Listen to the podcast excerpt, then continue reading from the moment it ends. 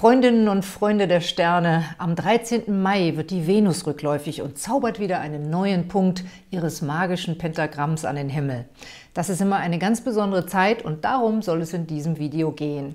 Herzlich willkommen bei Antonias Sterne, eurem Astrologiekanal und Podcast. Wenn die Venus rückläufig wird, ist das immer eine sehr spezielle Phase für unsere Beziehungen und die Liebe, aber auch in finanzieller Hinsicht. Und nicht nur das – die Rückläufigkeit der Venus erinnert uns auch an die magische Seite der Venus als Göttin der Weiblichkeit.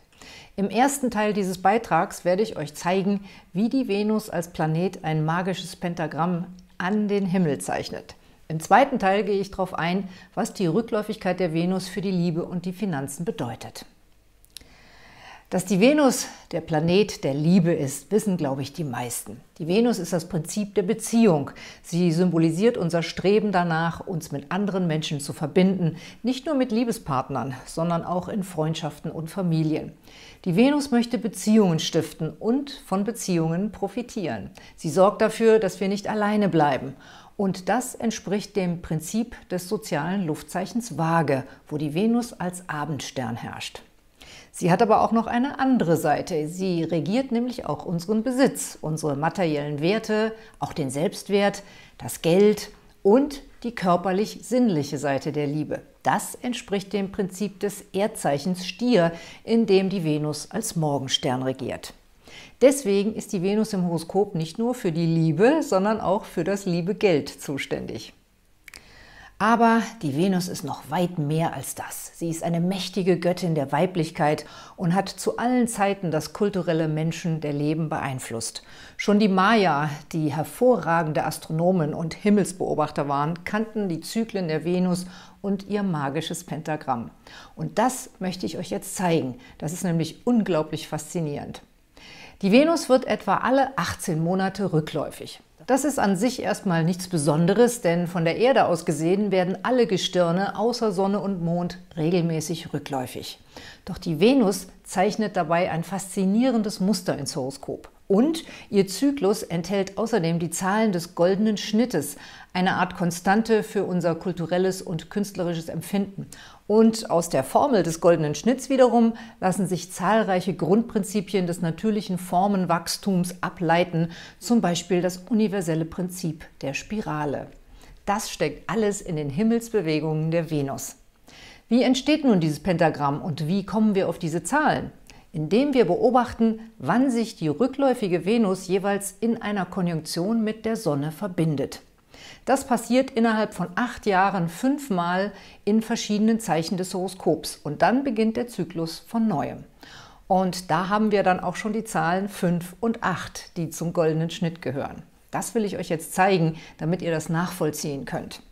Der aktuelle Zyklus beginnt mit der Konjunktion der Sonne und der rückläufigen Venus am 3. Juni 2020 in den Zwillingen und das haben wir hier ins Horoskop eingezeichnet. Die nächste Konjunktion ist am 9. Januar 2022 im Steinbock. Dann haben wir rund 18 Monate später wieder eine solche Konjunktion, und zwar am 13. August 2023. Dann ist die Venus im Löwen rückläufig.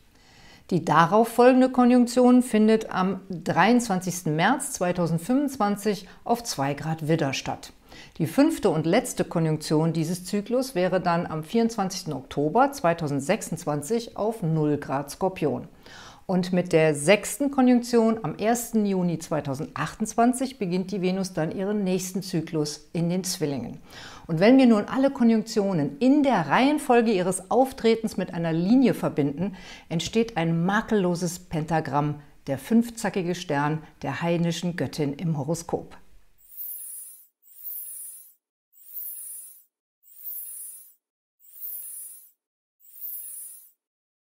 Ist das nicht wunderschön? Mathematisch hat jeder Zyklus jeweils fünf Konjunktionen während eines Zeitraums von acht Jahren. Dann beginnt ein neuer Zyklus. Und das Verhältnis von 5 zu 8 entspricht dem goldenen Schnitt und auch der berühmten Fibonacci-Reihe, welche das Prinzip der universellen Spirale beschreibt. Auch der Aufbau der fünfblättrigen Blüte beruht auf diesem Zahlenverhältnis und auch das Pentagramm selbst beinhaltet diese Zahlenmagie. Und das heißt, Die Venus als Prinzip der Weiblichkeit malt ihr eigenes himmlisches Zeichen ins Horoskop, nämlich das magische Pentagramm. Für mich ist das jedes Mal wieder ein Gänsehautmoment, mir das zu vergegenwärtigen. Das magische Pentagramm oder auch der Drudenfuß, bei dem die Spitze nach oben zeigt, war seit Urzeiten das Zeichen der Hexen, weisen Frauen und Schamaninnen. Natürlich nicht nur für Frauen, sondern auch für Männer, die magische Praktiken ausübten. Es wurde aber zum Beispiel auch später von den Freimaurern und diversen Geheimbünden als Zeichen verwendet. Es war auch bekannt als das Kreuz der Heiden. Die heidnischen Religionskulte waren der großen Göttin gewidmet, lange bevor die Christen versuchten, die Göttin und ihren magischen Kult auszulöschen. Die Wiederentdeckung der wilden Lilith hat viel dazu beigetragen, dass wir uns das Wissen über die alten Göttinnenkulte und die Kräfte des Matriarchats wieder zurückerobert haben. Die Venus hat dagegen so ein bisschen ihre magische Bedeutung verloren. Stattdessen hat sie sich sehr erfolgreich als Göttin der Liebe, Schönheit und des Reichtums etabliert und ist als solche eine gewaltige Kraft in unserer Gesellschaft. Das ist aber fast ein wenig oberflächlich verglichen mit der tiefen magischen Bedeutung der Venus als allumfassendes weibliches Prinzip.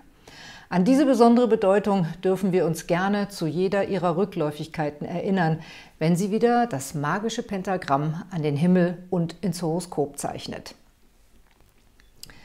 Soweit meine Betrachtungen zur magischen Seite der Venus und ihres Pentagramms. Jetzt wollen wir uns die psychologische und finanzielle Bedeutung anschauen, die wir in der Astrologie dem Transit der rückläufigen Venus zuordnen. Und wie sich das jetzt beim aktuellen Transit für euer Sternzeichen bzw. Aszendentenzeichen auswirkt, darauf bin ich im Sternzeichen-Video für den Mai ausführlich eingegangen. Das könnt ihr euch dann ergänzend auch nochmal anschauen. Viele von euch haben schon davon gehört, dass die rückläufige Venus eine Liebe aus der Vergangenheit zurückbringen kann.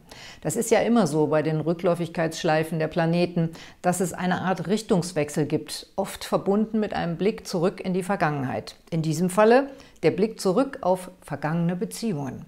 Das kann sich auf verschiedene Weisen äußern. Entweder eine verflossene Liebe aus eurer Vergangenheit meldet sich nochmal bei euch oder ihr verspürt selbst den Drang, euch an eine alte Liebe zurückzuerinnern oder sogar Kontakt mit der Person aufzunehmen. Das Ganze hat aus kosmischer Sicht auch einen tieferen Sinn. Es geht nämlich darum, in Beziehungsfragen aus Fehlern der Vergangenheit zu lernen. Die rückläufige Venus bringt den Wunsch, sich nochmal damit zu beschäftigen, was schiefgelaufen ist. Und wir können eine Chance für die Zukunft daraus machen, indem wir diese Erkenntnis auch umsetzen und beschließen, daraus etwas für zukünftige Beziehungen zu lernen. Das kann innerlich geschehen oder eben auch tatsächlich mit der betreffenden Person. Und so kann unter der rückläufigen Venus eine schon einmal gelebte und beendete Beziehung wieder neu angefangen werden, wenn man bereit ist, nicht in die alten Muster zurückzufallen, sondern die Knackpunkte anzuschauen und gemeinsam daran zu arbeiten, sie zu überwinden. Manchmal ist es auch einfach die Chance, Dinge zu klären, die in einer Beziehung schiefgelaufen waren, um dann mehr Frieden zu finden.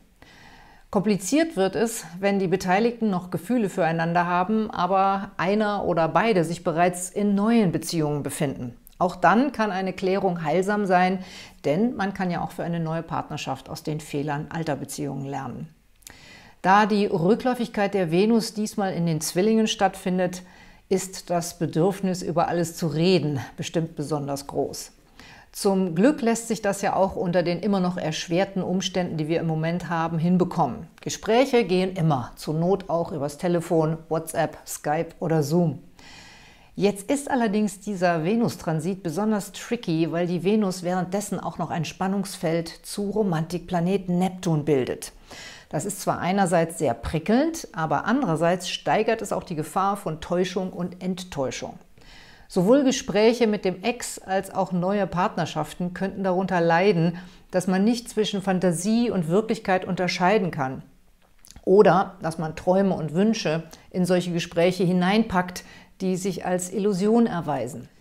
Seid am besten bereit, einander genau zuzuhören und zu unterscheiden. Das ist nämlich die Kraft der Zwillinge, das Unterscheiden, was wirklich gesagt wurde und was eigentlich mehr nur Traum und Fantasie ist. Man kann sich natürlich auch ganz bewusst einer süßen Fantasie hingeben, wenn man sich vorher schon darauf einstellt, dass diese auch wieder vorbeigehen kann. Und wenn ihr jemand Neues kennenlernt unter diesem Transit, würde ich euch dringend empfehlen, die 90-Tage-Regel anzuwenden. Das heißt, drei Monate abwarten, ehe ihr lebensverändernde Entscheidungen bezüglich dieser Liebe trefft. Das ist bei diesem Transit jetzt besonders wichtig, und zwar aus folgendem Grund.